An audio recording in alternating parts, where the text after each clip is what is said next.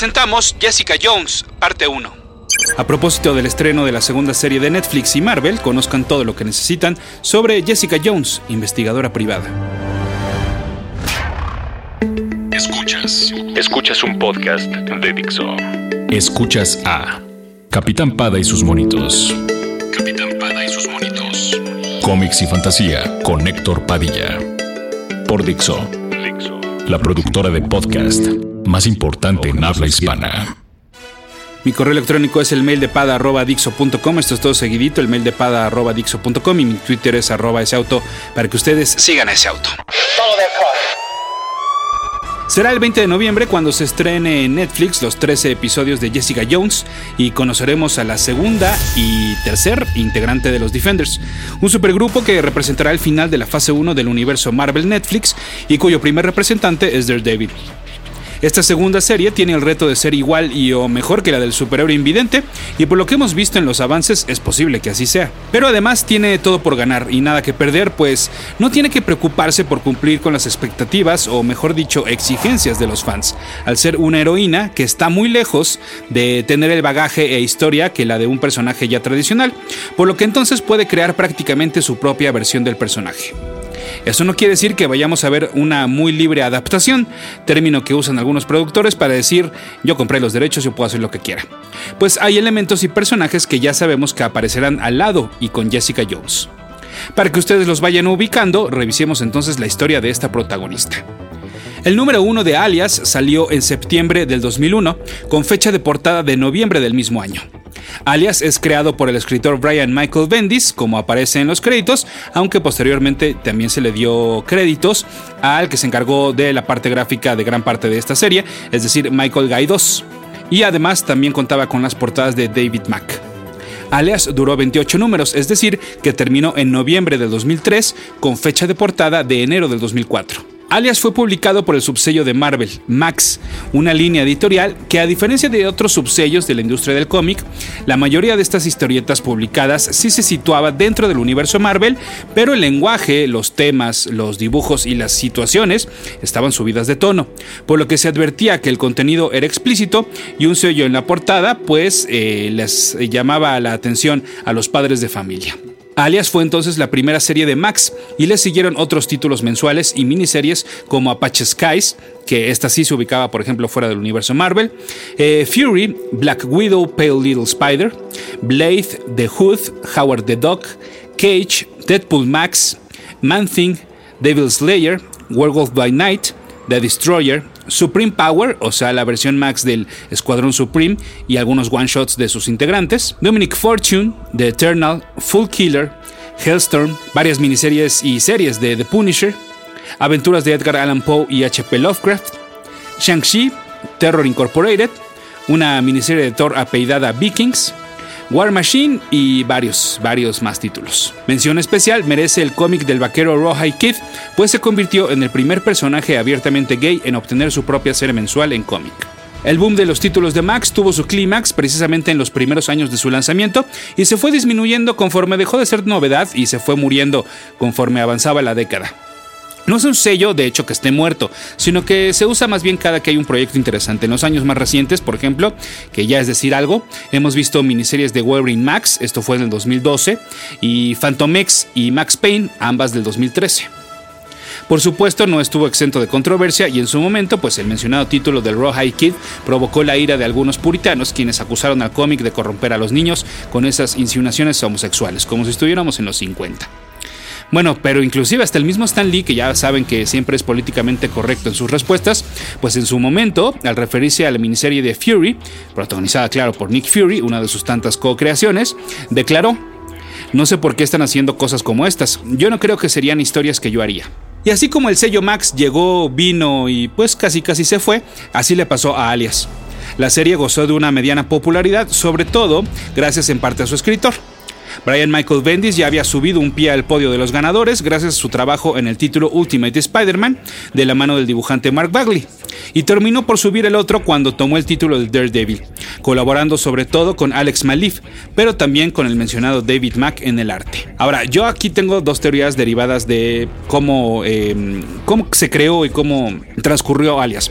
La primera es que Jessica Jones no iba a existir y que las ideas que Bendis tenía para este personaje iban a ser contadas por medio de Jessica Drew, la primer mujer araña. Y es que es mucha casualidad no solo que comparten el nombre de pila, sino que ambas tuvieran superpoderes, pero que ahora fueran investigadoras privadas. Sí, en aquellos años Drew no estaba activa como superheroína y es más, ya habían pasado varias generaciones a las cuales si les mencionabas el nombre de Spider-Woman, iban a ubicar más a la segunda, o sea, a Julia Carpenter, o sea, la que debutó en la Secret Wars. O en una de esas también ubicaban más hasta a la tercera, a la adolescente Matty Franklin. Ahora, como tampoco soy un genio, a pesar de lo que he en otros podcasts, no soy la única persona a la cual se le ocurrió esto, por lo que entonces en varias ocasiones se le ha preguntado a Bendy sobre este tema. En aquel entonces lo negó, pero luego en una entrevista en el 2015, no, perdón, en el 2005 lo confirmó. Quizás más bien lo que puede haber ocurrido, y eso sí no lo ha dicho, es que en lo que preparaba Alias, también le dijeron que fuera preparando su pitch para la serie principal de los Avengers, y como él le tiene un especial cariño a la original Mujer Araña,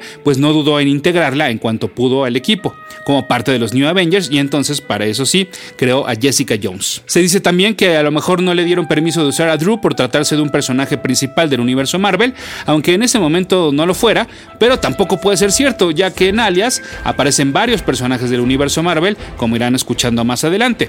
bueno, también es cierto que ninguno de ellos es tratado como una persona insegura y con un muy eh, poco cariño propio, como lo tiene Jessica Jones. Pero por ejemplo, también se dice que si bien, y se nota, que los autores de Max tenían bastante libertad para contar sus historias, aunque fueran subidas de tono, había personajes que no podían usar, como Spider-Man y de hecho en Alias solo apareció en un cameo. Dicen que esto también fue lo que motivó a Bendis a terminar con Alias y seguir jugando con Jessica Jones en otro y otros títulos. Aunque eso tampoco me lo creo porque en el primer arco argumental de Alias vimos al Capitán América. Así es, en el primer número de Alias conocemos entonces a Jessica Jones, la fundadora y única empleada de Alias Investigations. En las primeras páginas vemos cómo recibe en sus oficinas, si es que se le puede llamar así a un cuarto maloliente y con un mini ventilador arriba de un archivero, pues a uno de sus clientes, al cual le confiesa que sus sospechas son ciertas, que su esposa lo está engañando, pero no solo eso, sino que al parecer es una mutante. La reacción del señor Panzón con playera de ropa interior definitivamente no es la que ella esperaba, pues de la tristeza pasó al enojo y buscó desquitarse con Jessica por ser mujer, porque seguramente él, juraba que era igual de perra que su esposa. La investigadora lo aventó por la puerta y hizo que atravesara la ventana. La policía entonces acudió al lugar para investigar sobre el evento y se dan cuenta que la superfuerza de la víctima tiene una explicación. En una de las paredes hay una fotografía de una superheroína de pelo rosa con un traje blanco y guantes azules, al lado de Wasp, Visión, Iron Man y Thor. Sí, Jessica Jones solía ser Jewel, una mujer que empleaba sus poderes para el bien. Este incidente, y la, también hay un poco como que los policías pues medio se burlaron de ella, pues la puso muy mal. Eh, nos deja ver entonces que es una mujer triste, decepcionada y nada contenta con su vida. Hace lo que pues al parecer se le da mejor, que es fumar y tomar. Comienza en su oficina y termina en un bar propiedad de Luke Cage, el superhéroe anteriormente conocido como Power Man. Hay una tercera cosa que también se le da muy bien. Con unos cuantos tragos, acaba fácilmente en la cama de algún hombre. Y este hombre ahora fue Cage. Obviamente, esto hizo que al día siguiente se sintiera aún peor, ya toda cruda, y que el círculo vicioso comience una vez más. Sin embargo, pues ese mañana le iba a ofrecer un nuevo caso, la visita de una mujer que buscaba a su hermana, la cual llevaba varios meses desaparecida. Para el lector, Jessica confiesa que en realidad su trabajo no es tan complicado porque hoy en día solo se necesita ser realmente bueno buscando en Internet. Y así es como ubica la casa en la cual posiblemente está la chica desaparecida. Y tuvo razón. La espía desde su auto y la encuentra con un hombre. Un hombre que al recibir una alarma en su radiolocalizador desaparece de su rango de vista, pero que sin querer Jessica vuelve a ubicarlo ahora en la azotea, donde se está transformando en el Capitán América. A partir de ese momento, en el final del número 1 de Alias, todos estos elementos se irán mezclando para ofrecernos un misterio del que nuestra protagonista no solo será eso, sino víctima también. Jones pues ahora tiene evidencia de la identidad secreta del superhéroe más importante del país y no sabe qué hacer con ella, pero también sabe dónde está la hermana perdida, por lo que entonces le llama a su cliente. Su teléfono está desconectado y la dirección que le dio en realidad es la de una tienda de ropa para bebés. Regresa entonces a la casa de la ex desaparecida para encontrarse con que ha sido asesinada. Jones está desesperada y busca la ayuda de aquel que hace poco le dio algo de cariño. Va entonces a casa de Cage, pero este no le permite pasar porque está acompañado pues por otra dama. La autoestima entonces se le va a los suelos y la situación empeora cuando la policía la está esperando de regreso en su oficina. La cuestionan sobre la muerte de la hermana desaparecida y ella finge sorpresa al enterarse del evento. No sabe por qué respondió así, pero cometió un terrible error, porque una fotografía que tomaron del público que estaba fuera de la casa mientras ella, mientras subían el cadáver a la ambulancia, pues eh, la tiene ubicada perfectamente esta imagen. Sus mentiras pues hacen que la policía eh, la arreste y que sea interrogada en serio, no solo con respecto a este caso, sino aprovechando de su pasado, eh, aprovechándose perdón, de su pasado como superheroína. Si ustedes han leído una historieta de Bendis con un diálogo extenso, sabrán que pues esta es una de sus mayores virtudes y una situación con poca acción como esta puede llegar a ser una gran secuencia. Este ir y venir de mm, gags, de one-liners, ¿no? Entre el interrogado y, la víctima, ¿no? En este caso, pues bueno, entre el detective y Jessica Jones. Sin embargo, bueno, pues este acto es interrumpido por Matt Murdock, quien a partir de ese momento se convierte en el abogado defensor de Jessica Jones. El invidente fue enviado por un amigo en común, o sea, Luke Cage, y así como tuvo apoyo de estos personajes, busca más en otro de sus amigos, aquella con la cual también tiene una foto de sus épocas de Jewel, Carol Danvers, es decir, Miss Marvel. La Avenger le ayuda a conocer dónde se ubica exactamente el número telefónico de su cliente, el cual había sido desconectado, como ya se los mencionaba. Resulta ser parte de un conmutador que apoya la candidatura presidencial de un político norteamericano. En la casa de campaña de este personaje se encuentra a su cliente y su teléfono celular la lleva a un buffet de abogados y esto a su vez la lleva a un encontronazo con el mismo asesino de la hermana, un hombre de gran tamaño y grandes manos, según reveló la autopsia. Se trata de un villano viejo, viejo, viejo, pero no de edad, sino de que, para que se den una idea, debutó en el número 73 de The Amazing Spider-Man de 1969. Es Man Mountain Marco, un guardaespaldas sobredesarrollado que trabaja sobre todo para la mafia. Y para que se den una idea de lo oscuro de este personaje, sus apariciones totales no llegan ni a las 30. Hace poco, de hecho, lo vimos en el título de los Fantastic Four y en la historia Spiral de Spider-Man. Pero bueno, pues Jones sobrevive al ataque de este asesino y por fin logra llegar al último eslabón de este misterio. Como bien sospechaba, se trataba de una trampa, un 4 como le decimos comúnmente, para que en efecto, pues ella descubriera la identidad secreta del Capitán América y que tuviera esa evidencia. Y entonces ella, pues había dos caminos, ¿no? O que la vendiera a un muy buen precio o que la diera a conocer para quedar exenta de la acusación de asesinato de la hermana. Lo que, lo que estos sujetos querían, pues es que de una manera u otra se diera a conocer la identidad del Capitán América, porque pues esto ah, obligaba a golpear mediáticamente a este candidato que se había pronunciado a favor de los superhéroes. Al confrontar a uno de estos responsables, que era un empresario de la industria cinematográfica, pues recibió una llamada de otro de sus amigos y amores, el agente de Shield, Clay Quatermain. Ellos, eh, bueno, Shield, pues ahora se iban a encargar de esta misión, lo que significaba en lenguaje Shield, pues iban a matar a todos. Ellos habían dado con los responsables gracias a que le habían puesto un rastreador a Jessica sin su consentimiento y conocimiento claro. Antes de la acción y de recomendarle a Jones que huya, eh, previo pues a la balacera, Clay le comenta que si hubiera aceptado el trabajo en Shield no tendría por qué vivir este tipo de situaciones. El primer arco de Alias termina el número 5 de la serie y con una visita de Steve Rogers a Jessica Jones, quien le agradece el no haber dado a conocer su secreto y a conservar la cinta. Ella le confiesa que pues es una de las razones por las cuales dejó de ser superheroína, porque nunca podría llegar a la altura del Capitán América. Regresamos con Capitán Pada y sus monitos. El número 6 de Alias nos presenta una pausa en el ajetreado ritmo de los números pasados. Por una parte, vemos una charla entre Carol Danvers y Jessica Jones. En un restaurante muy casual, con mesa en la banqueta y todo, comparten comida, bebida y chismes. Y cuando me refiero a chismes, me refiero a hombres. Por ejemplo, Miss Marvel le confiesa que Cage es un Cape Chaser. O sea que le gusta tener relaciones sexuales con superpoderosas. She-Hulk, Tigra y Jessica Drew, por mencionar algunas, son parte de sus conquistas. El lenguaje que usan en esta plática, bastante buena también, por cierto, en un ir y venir de, pues de, palabras y de frases, eh, pues es el como, como el que usan las chicas cuando van al baño.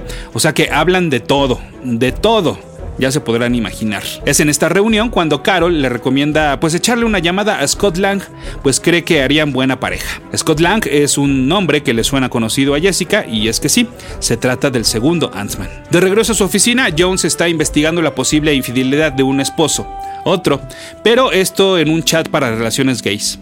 Mientras hace su trabajo y se hace pasar por homosexual en línea, aparece Malcolm, un chico que es fan de los superhéroes, nerd pelirrojo con lentes, que tiene bien ubicada a Jessica y a su historia como Jewel. Él quiere estar cerca de ella, pero no en un sentido romántico, sino que su sueño máximo pues sería trabajar a su lado. Y para hacer su luchita hará diferentes apariciones esporádicas a lo largo de la serie. Este número terminó con la aparición de una mujer llamada Jane, Jane Jones, y ella está buscando a su esposo, a Rick Jones. Muchos Jones, pero sin relación. A pesar de que Rick le había dicho a su esposa de que sí era pariente de Jessica y que éste la tenía en muy buena estima, pues Jessica inclusive le marca a su mamá para ver si en efecto hay un Rick en la familia. En la conversación no solo nos enteramos de que es muy poco probable de que sean parientes, sino que, oh sorpresa, la relación entre Jessica y su mamá pues no es la de una familia ejemplar. A lo largo de este nuevo misterio aparece Rick Jones, quien había retomado su carrera de músico tocando en un bar y alejado de sus aventuras como compañero de Hulk, el Capitán América y el primer Captain Marvel. Y es que em, había querido desaparecer de su esposa porque ella estaba loca. Bueno, pues resulta ser que el que estaba loco era otro o también estaba loco, ya que ni siquiera era el verdadero Rick Jones, sino que después de leer el libro Sidekick, escrito por el original Rick Jones, se había querido convertir en un sujeto especial y entonces empezó a creerse sus mentiras y jurar que él era Rick Jones. Vale la pena mencionar que durante este segundo arco se nos presentaron dentro del cómic pues algunas páginas del libro ficticio, o sea, es decir, Sidekick, eh, hagan de cuenta muy a la manera de Watchmen, y para las ilustraciones del libro se le llamó al legendario dibujante Bill Sienkiewicz. Ah, bueno, y pues el que le da la explicación del por qué hay personas así, que de repente pretenden ser otras, eh, otras personas y que quieren ser famosas, pues es un psicoterapista, al cual se topa sin querer en una cafetería. Una cafetería en la cual Jessica, en su identidad online como hombre, había citado al esposo infiel que se metía a chats gays. El doctor y el mentiroso eran la misma persona. Jessica entonces le recomendó ir a su casa, confesarle todo a su esposa y que dejara de hacerle daño. Esto es Capitán Pada y sus monitos. Fixo. Como ya les mencionaba, Bendis escribía Alias y Daredevil al mismo tiempo, por lo que las series solían cruzar su contenido. Para estas alturas ya se había revelado la identidad secreta de Matt Murdock al mundo, por lo que el abogado la contrató junto con Luke Cage para que fueran sus guardaespaldas y lo cuidaran de todo aquel villano que quisiera cobrar venganza. Como la exclusiva de la noticia había sido del Daily Globe, Jonah Jameson quería algo así para el Clarín, y entonces contrató a Jessica para descubrir la identidad de Spider-Man. Robbie Robertson, el editor en jefe, y el reportero Ben Urich se oponían rotundamente, pero ya sabemos cómo es el bigotón de necio. Jessica, para sorpresa de todos, aceptó. Después de dos meses, el avance de la investigación arrojaba que el rumor era que el hombre araña era un vagabundo, que vivía en una casa hogar y en cocinas de desempleados. Jessica había aceptado un trabajo en estos lugares para estar más cerca de la gente que podría conocerlo. Para ello, entonces ocupaba su sueldo y el presupuesto asignado para esta investigación en comida y ropa para los indigentes. Así es, a Jameson le había tomado dos meses enteros para darse cuenta, pues de que Jessica le estaba viendo la carota y que había aprovechado la obsesión de Jonah para el beneficio de terceros. Este sería eh, el inicio de una relación de amor-odio entre Jameson y Jones, que a mediano y futuro plazo se transformaría entre un punto y otro. Otro de los grandes casos que vimos en Alias fue la desaparición de una chica adolescente en un pueblo cercano a Nueva York. La mujer era gran admiradora de héroes como Daredevil, Punisher y Ghost Rider, de acuerdo con los pósters que tenía en su cuarto y de las ilustraciones que fabricaba en sus scrapbooks con recortes y diferentes materiales. En su escuela se rumoraba que esta chica era una mutante. Su papá era alcohólico y su mamá no la pelaba mucho, hasta su desaparición. Durante la investigación vimos a los típicos personajes de suburbio redneck, al sacerdote local proclamar odio contra los mutantes en sus sermones y al policía buena onda que trataba de ayudar a la recién llegada al pueblo. Tan la ayudó y tan sabemos ya de la facilidad de nuestra protagonista para enamorarse que acabaron acostándose. Pero el tipo no dejó que se durmiera en su casa, o no, la dejó en la estación de policía en una celda. Así es, otro nuevo golazo para la autoestima de Jessica. Mientras estaba dormida, vimos por primera vez un flashback de sus aventuras como Jewel y con una novedad. El arte de este pasaje no corría a cargo de Guy 2, sino de Mark Bagley, el inseparable compañero de Bendis en Ultimate Spider-Man. Este brillante y limpio arte eh, pues representaba el perfecto contraste al del mencionado Guy 2, que era más oscuro y seco. Y es que, pues sí, en aquel entonces eran tiempos más felices, cuando en un buen día Jewel podía estar volando por Nueva York y toparse con Thor y saludarse. Estas secuencias serían cada vez más constantes en Alias hasta que... Escuchas, Capitán Pada y sus monitos. Mientras Jessica seguía buscando a la chica desaparecida, recibió una llamada de Scott Lang. No era un buen momento para iniciar una conversación y mucho menos para concretar una cita, así que pues este encuentro iba a tener que esperar. Porque además, en otra visita al padre de la chica desaparecida, Jessica se encontró al señor muerto, acuchillado en el vientre. Al llegar las autoridades, un pequeño muchacho en bicicleta observaba atento la situación, sin mucha expresión. Jessica sentía que una vibra especial salía de este personaje y le pidió que le indicara dónde estaba ella. Así es, el pitazo fue correcto, la chica se encontraba en un bar de improvisados contando su triste vida. Estaba con su novia cuando Jessica la encontró y la llevó de regreso a casa. En el camino le contó a Jones el por qué había huido. Ella estaba harta de un pueblo eh, y habitantes cerrados, racistas, de mente cuadrada. Ella estaba buscando un lugar donde pudiera ser ella. Un lugar donde, aunque no fuera mutante, porque a la mera hora ni lo fue, pues pudiera expresarse libremente y que se respetara no solo a los Homo Superior, sino a los gays y a los judíos, por poner solo un ejemplo. Jessica todavía no le decía nada sobre su padre, sino hasta que se dio cuenta por ella misma, y se enteraron que la responsable de su muerte había sido su tía, hermana de su madre, la cual había discutido con este hombre. El caso estaba cerrado y Jessica viajó de regreso a Nueva York. En el camino recibió otra llamada de Scott, pero ahora en lugar de colgarle, le pidió que le hiciera compañía y que le hiciera olvidar este más reciente caso. Su encuentro ahora sí estaba próximo. Pero sin más, lo conocerán en el siguiente podcast donde les contaré el caso más tétrico al que se haya enfrentado nuestra protagonista, además de una historia conocida extraoficialmente como los orígenes secretos de Jessica Jones. ¿Y con cuál de todos sus romances se quedó? ¿Cómo regresó a ser superheroína? Otro misterio que al parecer nadie recuerda y mucho más en el podcast de Capitán Pada y sus monitos por Dixo.com.